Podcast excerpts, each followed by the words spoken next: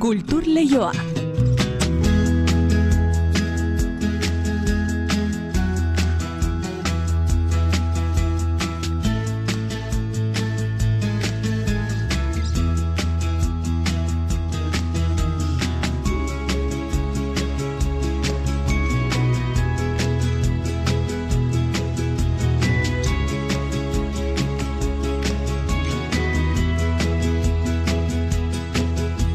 E, Neriz gorrotxategi arratsaldeon. Arratxaldeon inigo. Goia sarien banaketa ekitaldien atarian gara, aste Hori da. honetan banatuko dituzte sari horiek Euskadi Erratiko Faktorian oroar. Zinema hitz egin dugu gaur goizean Fermin Muguruzarekin eta Telmo Iruretarekin. Mhm, Hala da bai, eta Euskal Ordezkaritza Zabala espero da han Sevillan, e, entzun dugu, ba, dagoeneko hasiak direla gainera, ba, saria eskuratu ezkero zer esan pentsatzen. Ea gero esateko aukerari baduten, postuko gineteke. hori da, gustura jarraituko dugu galak ematen duena, ordezkaritza zabala espero da Sevillan, aktoreak, ekoizleak eta zuzendariak galan izango baitira, ikusgai dago horietako ba, batzuk gara ikurra lortzen duten edo ez, baina Sevillara bertara joko dugu, ba, Euskal Ordezkariak zertan ari diren edo zerren zein dauden jakiteko.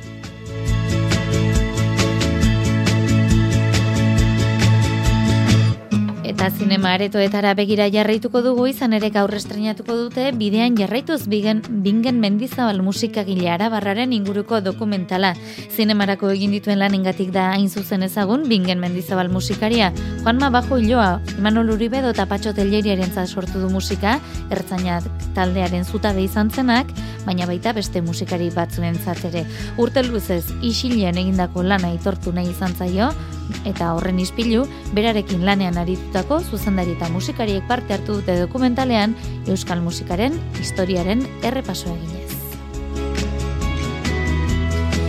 Bi erakusketa ere baditugu aipagai, bata Bilboko Itxas Museumen erakusketa iraunkor berria zabaldu dutena itxasoko sineskeriak ditu ardatz. Erakusketaren muina, Bizkaiko marinelek egiten zituzten boto edo eskaintzak dira, salbatu ezkero, egingo lituzkentenak alegia, eta horri esker historio politak ezagutu izan dituztela diote arduradunek.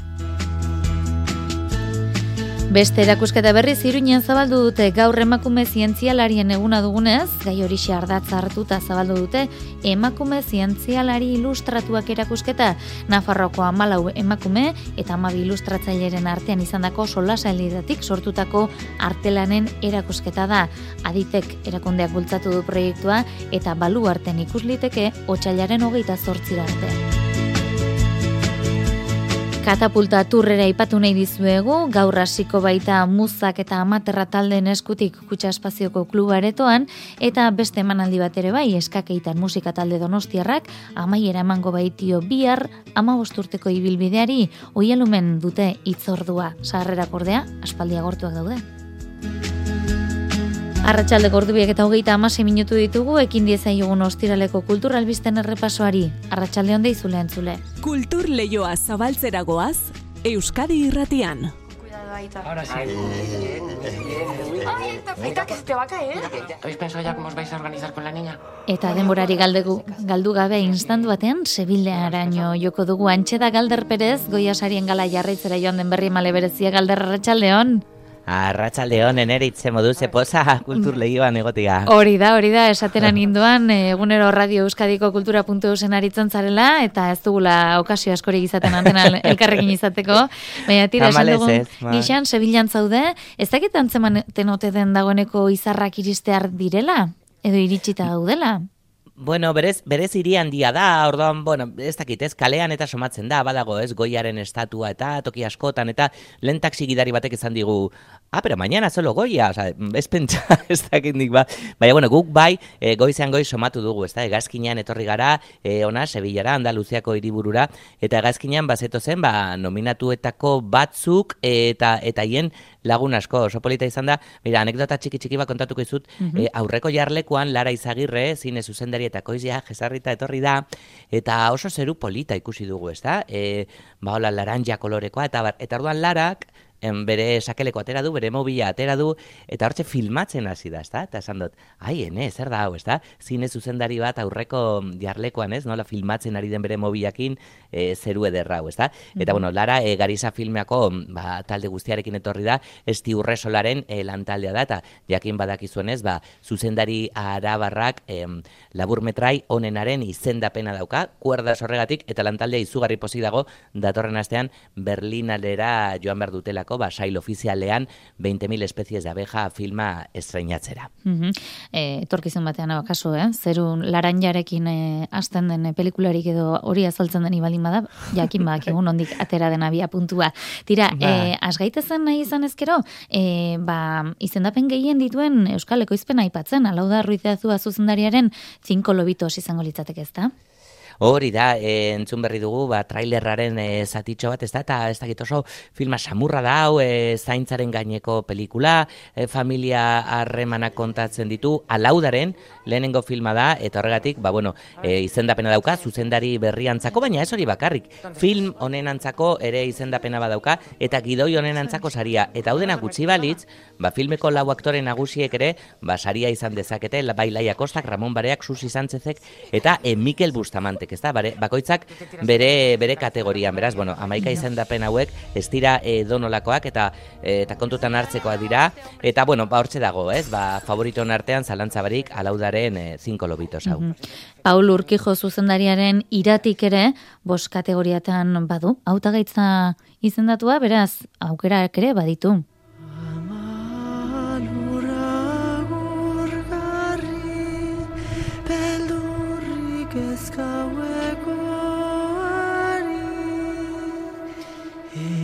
Eneko sagardoi goia sariduna da dagoeneko, edurne azkarate ere bada protagonisten artean, efektu berezien kategorian eta musikarik onenaren kategorian, ez da? Galder, lortu Bai, ditzakete besteak beste. Hori da, bai, besteak beste, bai, e, bai jantzi diseinuaren, ere atorri josen lan ere itzela da, e, eta baita kantua, e, kantu, kantu originalaren sariare e, lortu dezake e, irati filmak gainera Paul Urkijok e, Arankaieja eta eta Mursegorekin batera parte hartu du izena duena bada, e, kantu horren sorkuntzan mitologia, fantasia, zortzigarren mendeko e, Euskal Herria ez dakit irati zinemetara iritsi behar da, e, otxaiaren hogeita lauan, eta buah, e, filma itzela da, e, eta e, Euskal Herriko la, ez, super e, produkzio, produkzioa da, ez? E, benetan e, harrigarria da, ez? Alako, alako filma e, gurean edukitzea, eta bueno, horregatik horren beste izendapen noski. Efektu bereziak tartean iratik, baina euskal animazio ere aipatu beharrekoa dugu e, oparo datorrelako, ez da? Alder? Ba, bai, zalantzarik gabe, euskarazko bi filma dira, e, lehiatuko direnak bihar, bata irati aipatu duguna, eta bestea Fermin Muguruzaren Black is Beltza Ainoa, animaziozko film onenaren izendapena dauka, Eta baita beste euskal filma batek ere, ba, e, leia berdinan parte hartuko du Unicorn Wars filmak baduelako izendapena eta hori gutxi balitz Inspector Sun. Hiru dira, beraz, e, Inspector Sun filma honetan animaziozko pelikulan e, tarteko Julio Soto, gurpide ekoizle eta zuzendari Nafarra baitago. Eta animaziozko film laburra ere bai Loop, hortze leian egongo da, uniko estudioak ekoiztutako filma Unicorns Wars bezala beraz, bai euskale animazioa aspaldi da, e, ba, ba, sekulako ekoizpen ederrak egiten ari dela, bogan dago, eta, bueno, ba, ba guztia ikusi besterik ez dago. E, ekoizpenak aipatu ditugu, filmak, laburrak, baina e, telmo irureta bezalako izen propioak ere aipatu behar ditugu, ezta? Da, gizonezko ba. aktore honenaren sari erabazteko hautagai da. Hori da, hori da, bai, aktore berriantzako saria lortu dezake telmo, telmo iruretak, e, la consagración de, de la primavera filmagatik, Ricardo Francoren filmagatik, eta hortze txaka, ba, bi Euskaldunen arteko legia gertatuko da, e, Mikel Bustamante e, ere izendatua dagolako, kategoria berdinan, 5 lobitos e, pelikulagatik, beraz, bueno, hortze, hortze ikusiko dugu. Alakoak gertatzen dira gehiago, e, zuzendaritza berrian ere, bi Euskal zuzendari baitaude, Alauda Ruidazua, 5 lobitos filmagatik, eta Mikel Gurrea, e, zinemagile dono donostiarra ere hortxe dago ez, zuro e, filma horregaitik biak hortze elkarrekin. Eta e, baita abestiarekin ere, aipatu dugu, e, iratiren e, abestia, Paul Urkijok, Mursegok eta Arankaiejak sortutakoa, baina Joseba Beristainek ere jatorrizko abesti onenaren izendapena dauka, bataia kantuagatik Unicorn Wars filmarako egindako e, abestiagatik. Beraz, bueno, Euskaldun asko, tarteko e, eta eta kategoria askotan, ba, bueno, elkarren onduan. Mhm. Gainerako favoritoak zeintzuk izango genituzken, badira, nabarmentzen direnak? Ba, izalantzarik gabe asbestas, asbestas izango genuke Galizia landa ere muan gertatzen den e, filma, Ricardo Sorogoienen filma e, gordina, e, oso historio kurrudela kontatzen du, eta hortze, bueno, ba, esan bezala ez Galiziako e, herri baten, frantsesa eta, eta galegoaren artean gertatzen den pelikula da, eta landa ere muan ere gertatzen da Carla Simonen e, Alcarraz filma, ez da? Hortze goian ere badago, ba, ba nominazio askorekin e, Carla Alcarrazen filma, eta Bartzelonan, e, Katalunian gaudela, ba Bartzelonara ere, irurogeita mazazpira eramaten gaituen, modelo 77 pelikula, ba garai horretan, ba Franco Hilberritan, eta ba amnistia lortu nahi zuten, ba, ba presoen inguruko filma hori. Mhm. Tira, e, gala esan dugu, bihar gauen izango da, e, badakigu Euskal aktoreak eta bertan izango dira, baina ez bakarrik e, hautagaitzaren zain, ez da? Parte hartu ere hartuko dutelako galan zehar. Bai, eneko aipatu dugu, eneko sagardoi, e, iratin e, protagonistetako bat, e, gaur goizean eneko iritsi da ona, e, eta enekok sarietako bat eman behar du, ez dakit zein, ea, e, alik eta azkarren jakiteri dugun, baina ez, ez eneko bakarrik asierretxe handia e, izango dare, Elena Irureta ere, Telmoren izeko, Hori da. eta miren ibarguren e, aktorea ere bertan izango da. E, lau hauek behintzat, e, bertan ikusiko ditugu, biharko gala horretan, ba, sari ezberdinak ematen, edo banatzen, edo edo aipatzen. Mhm. Tira, ez dakit besterik azpimarratu beharrote dugun, edo dagoeneko egin dugun e, nolabait ere bihar jaso dezakegun uztaren ba, nolabaiteko azterketa. E, Bai, e, ai- bai, aipatuko nuke bihar bihar e, eguerdian ere e, EITBek, bueno, ba harrera egingo diela, ba zenbait e, zine ekoizlei, aktorei eta zuzendariei izan ere ba EITBren parte hartzea dute e, zazpi film, ezta? Izendatutako zazpi pelikulek eta horregatik harrera egingo da bihar eguerdian hemen Sevillako hotel batian. Tira, aipatu ditugu bertan izango diren e, izenak, esan dizuegu Euskadi Irratian ere goizean e, ba, Telmo Irureta eta Fermi Muguruza izan direla, eta esan dizuegu dagoeneko hasiak direla, garaikurra lortu ezkero e, holtza gainean esango duten hori pentsatzen. Entzun nola mintzatu zaizkigun e, elkarrizketan? Ez gu bagoaz, bagoaz aizkora zorroztuta gauzak eh, argi eta garbi esatera. ideia bat badakat, inbait pixkaten saiatu, gero ez gelditzeko blokeatuta, da gaina denbora kalkulatu behar da. Ba, ere kasuan, gainera, ekoizleak jaso behar duela. Ko ekoizpena delako, Euskal Argentinarra, eta horren bera baita ere. Orduan, bion artean biok jasoko dute, eta biok. Ah, lentaja, baina egira luzea, luzea den balen bagea musika ipintzen dutela altuago, en plan isiltzeko. Gaina ez da eguneroko zerbait, orduan, olako okazioak aprobetxatu behar dira atope bizitzeko, ez? Horrelago kasioak aprobetxatu egin behar dira, galderzuk ere aprobetxatu, e, albisteetan eta programetan ikusiko entzungo zaitugu, beto esan da, baina aprobetxatu alduzun neurrian, ba, gozatzeko egiten duzun erekin, eh? Saiatuko gara, bai, saiatuko gara. Ba, eskerrik asko eta ondo izan, Eskerrik asko musa handi bat eta asteburuan. asteburuan.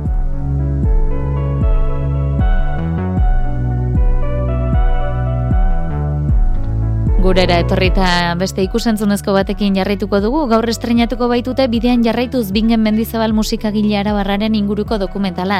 Ertzainak edota Mikel Urdangari musikariekin lanean aritu da mendizabal, baina ezaguna da bereziki zinemarako egin dituen lanengatik.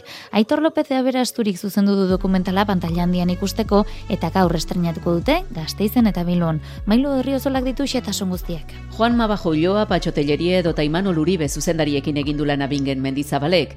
Pelikula, laburmetraia eta dokumental ugari girotu ditu bere musikarekin. Ez hori bakarrik, bere sormena, ertzainak taldearekin edota Mikel Urdangarinekin plazaratu du. Musika sortzea maite du eta askatasun osoz egiten du lana. En la composición encontré eso, que tú en realidad puedes hacer cualquier cosa, porque tienes toda la libertad del mundo. Eta askatasun horretan jarri du indarra Aitor López de Aberasturi zuzendariak, mendizabalen sormen prozesua erakutsi nahi izan du, eta horrekin batera Euskal Herriko musikaren eta zinearen historian utzi duen arrastoa azalerazi. Dokumentalean, mendizabalekin lanean aritu diren hogei musikari eta zuzendari inguru elkarrizketatzen dira, eta hauek egiten dute musikagilaren argazkia. Ainoa urgoitia, gidoilaria eta ekoizlea da. Laurogei, laurogei tamar e, urteetan hemen egin zen zinea eta musikari buruz egiten dugu, ez? Eta nagusiki, ba, bingen mendizabalen inguruan, e, zer nolako ba, mugimenduak egon zirezen eta bere lanari buruz egiten dugu. Bingen mendizabalek modu oso pertsonalean sortzen du musika eta lehen aipatu dugun askatasun horrekin aukeratzen ditu egin beharreko lanak. Berak erakusten digu hori esperimentaziorako eta jolasteko eta kuriositatea izateko grina hori nola ez dugu inoiz eh, galdu behar, ez? Bidean jarraituz, pantalla handian ikusteko lana dela dirazi du zuzendariak eta egunotan horretarako aukera izango da. Gaurtik aurrera, Gasteizko Florida zinemetan eta Bilboko multi zinearetoetan izango duzu ikusgai eta otxailaren amazazpian iritsiko da Donostiara. Erakusketen atalera goaz orain Itxas Museumek bere erakusketa iraunkor berria zabaldu baitu gaur bere izenburua salbamendua itsasoan mirariaren eta teknikaren artean da eta Euskal Navigazioaren sineskeria mistikoen arloa jorratzen du. Xabier Armendariz komisarioaren esanetan izugarri emankorra izan da iraganeko itsasuntzien informazio jasotzeko botu eskaintzen azterketaren bitartez historio zirraragarriak atera baitira argitara. Iker Zabala kontatuko digu.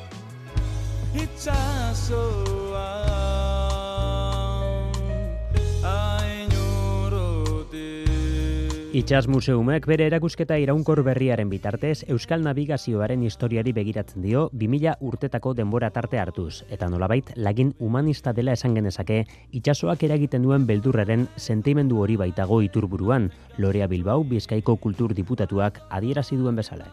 Bizkaiko kostaldeko itsa salbamenduaren tradizioetan, ohituretan eta teknikan barrena ibilbidea eskaintzen dauzku erakusketa honek. Sinesmen eta zientziaren artean dagoen unibertso zabala aurkezten dauzkuna. Gizarteak itsasoari izan dautzon bildurrari aurre egiteko moduen ibilbide bizuala eta kontzeptuala.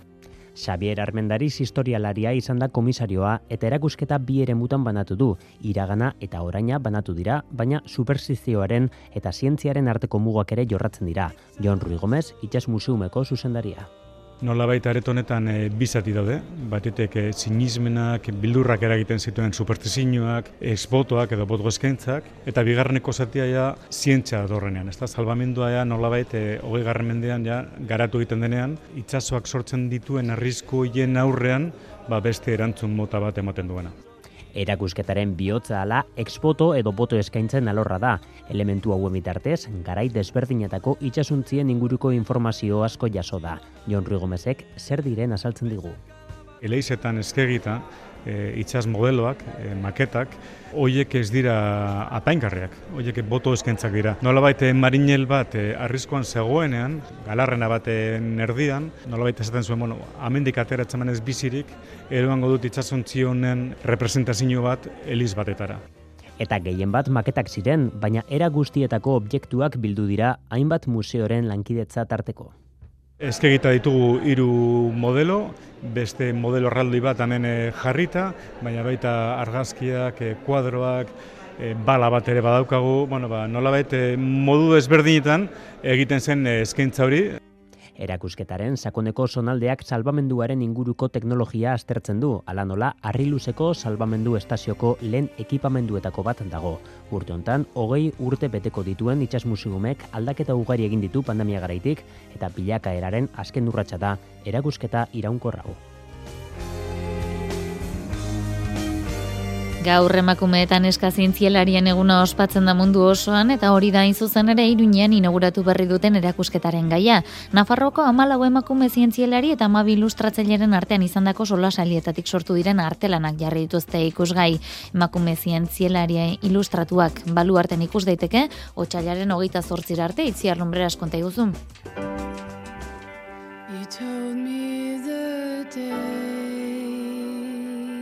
Emakume zientzialarien lana artearen bidez nola erakutsi. Hori izan zen iaza hasi zuten emakume zientzialari ilustratuak proiektuaren hasierako planteamendua. 2008 urtean, hilero, emakume zientzialari nafarreta ilustratzaile baten arteko sola saldia islatzen zuen irudi bat argitaratu zuten. Orain, lan horiek guztiak elkarrekin ikusi daitezke baluarteko erakusketan. Amalau emakume zientzialarien lana hitz egiten duten amaika ilustrazio dira guztira. Artearen bidez zientzialarien lana ezagutarazi eta neska gaztetxoen artean erreferenteak sortzea izan da helburua.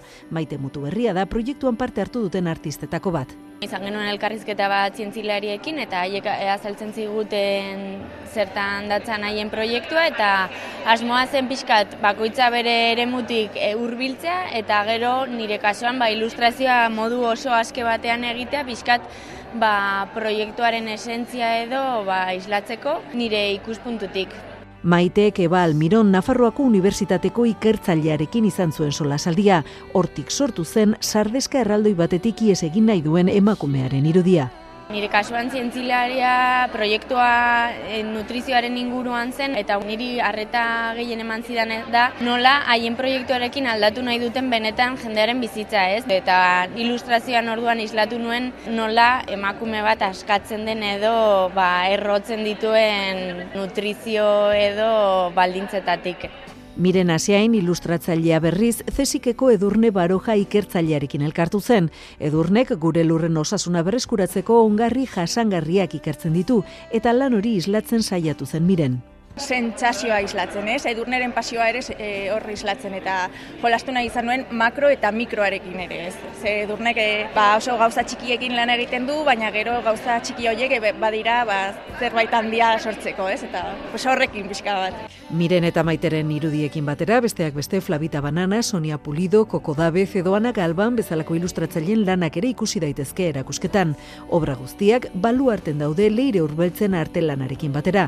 Ilustratzaile iruindarrak proiektu zua laburtzen duen eskultura erraldoia sortu du. Eta itziar gaurteik aurrera Nafarroako flautista jotzailean amargarren topak eta hartuko du iruñeko musikaren iriak. Pandemiak bi urtez atzeratu du topaketa, baina guztira, irureun flauta musikari eta irakaslek parte hartuko dute, konta iguzu?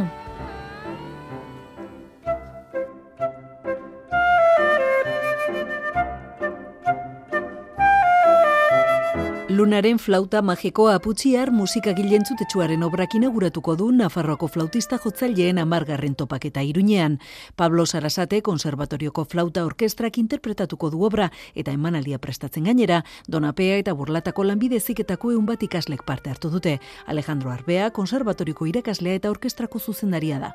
Musika egilea Eslovaniarra da, da putziar. Berak obra asko ditu flautarentzat eta bueno, guretzat da luju bat izatea alako musika egilea. Kaso honetan musika hori egina dago flauta orkestarentzat. Musika raspolita da, e, melodia zoragarriak ditu eta oso bariatua ere bai.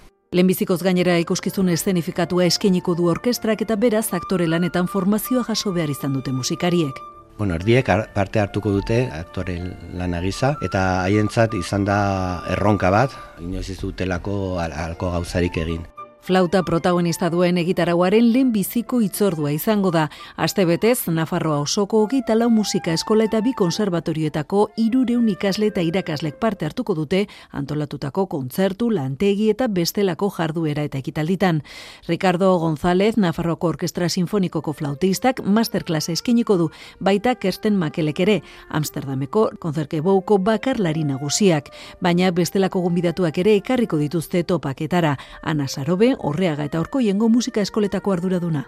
Egonen dira ensaioak ere irakasle gonbidatu batekin, ne, kaso honetan izanen da Cristina Montes, la linea de la Concepcioneko konservatorioko irakaslea, eta ensaio horietan ensaiatuko dituzte abestiz berdinak, badibidez El bolo del Moscardón, Libertango, Juego de Tronosekoa, Chicago, e, Rey León, eta e, ensaio horiek egiten dira urrengo egunean, larun batean, bi kontzertu ezberdinak izango direlakoz, Egitarauko jarduera eta ekitali guztiak doakoak dira, baina kontzertu batzuetarako sarrerak agortu dira dagoeneko. Ba, Gipuzkoan musikaren eta arte eszenikoen alorrean talentua sustatzea helburu den katapulta turrekimenaren zortzigarren edizioak irurogeita bosteman aldi antolatu ditu amar artista eta talderen eskutik. Lehenengo kontzertua gaur gaueko beratzetatik aurrera izango da muzak eta amaterra taldeen eskutik. Mari Jauriak azalduko digu aurtengo egitarauaren berezitasuna. Orain arte izan den proiektu kopuru handiena jaso du aurtengo katapulta turrek musika eta arte eszenikoa kontutan izan da ia eunda irurogei bat proposamen jaso dira. Isaac Palencia Gipuzkoako Foru Aldundiko Gaztedirako zuzendariak azaldu du ekimen honek duen helburua sustatu eta nabarmendu nahi du balioan jarri artista gazteen talentua. Katapulta Tour programa, programa Gipuzkoako talentuak balioetzi eta bultzatu nahi ditu gaztei harreta berezia eskainiz musikaren eta arte zenikoen esparruan eta Gipuzkoako esena dinamizatzen lagundu klubak eta antolatzaileak lagunduz. Guztira, irurogeta bost emanaldi izango dira aurtengo edizioan, herri ezberdinetako amar artista edo talderen eskutik. Zortzi hauek dira musikariak, muzak, amaterra, bams, itaka, nakar, olan aliz, ramadain eta siglas, estilo ugarikoak. Eta barrexerka eta iago magoak esku hartuko dute arte estenikoaren atalean. Gainera programa Donostiako jasaldian izango da tokiko taldeen emanaldiak babestuz. Aurten berrikuntzen artean dago formakuntza eta kutsa fundazioko klub aretoa ere emanaldietarako gunea izango dela. Ainara Guzman da bertako kultura eta musika sustatzeko proiektuen burua. E, horrekin batera e, Kutsa Kultur Kluba gaitzen dugu areto bezala e, zirkuitoan parte hartzeko, e, talde bakoitzak izaten dituen e, kontzertu eta eta bolo ez e, gain Kutsa Kultur Klubean egingo da baita ere aurkezpen bat eta bueno, bakoitzak e, bere estena toki aukiko du. Zortzi urte hauetan, ia bederatziun proposamen edo izen emate izan dira patxi presa da kultura sustapenerako zerbitzu burua. Ba, ba bueno, e, guztira zeireun da hoita mar artista desberdin, eta nik uste datu horiek e, erakusten e, dutela ba, gipuzkoan en disiplina horiekeko interesa duten artistan kopuru, kopuru handia. Aukeratutako artiste, Gipuzkoako hainbat herritan lau emanaldi egiteko aukera izango dute. Emanaldi bakoitzeko laureun euro konpentsazio ekonomikoarekin eta promozio bideo bat grabatzeko parada izango dute. Eta hauen lana zabaltzen lagunduko du foru aldundiak.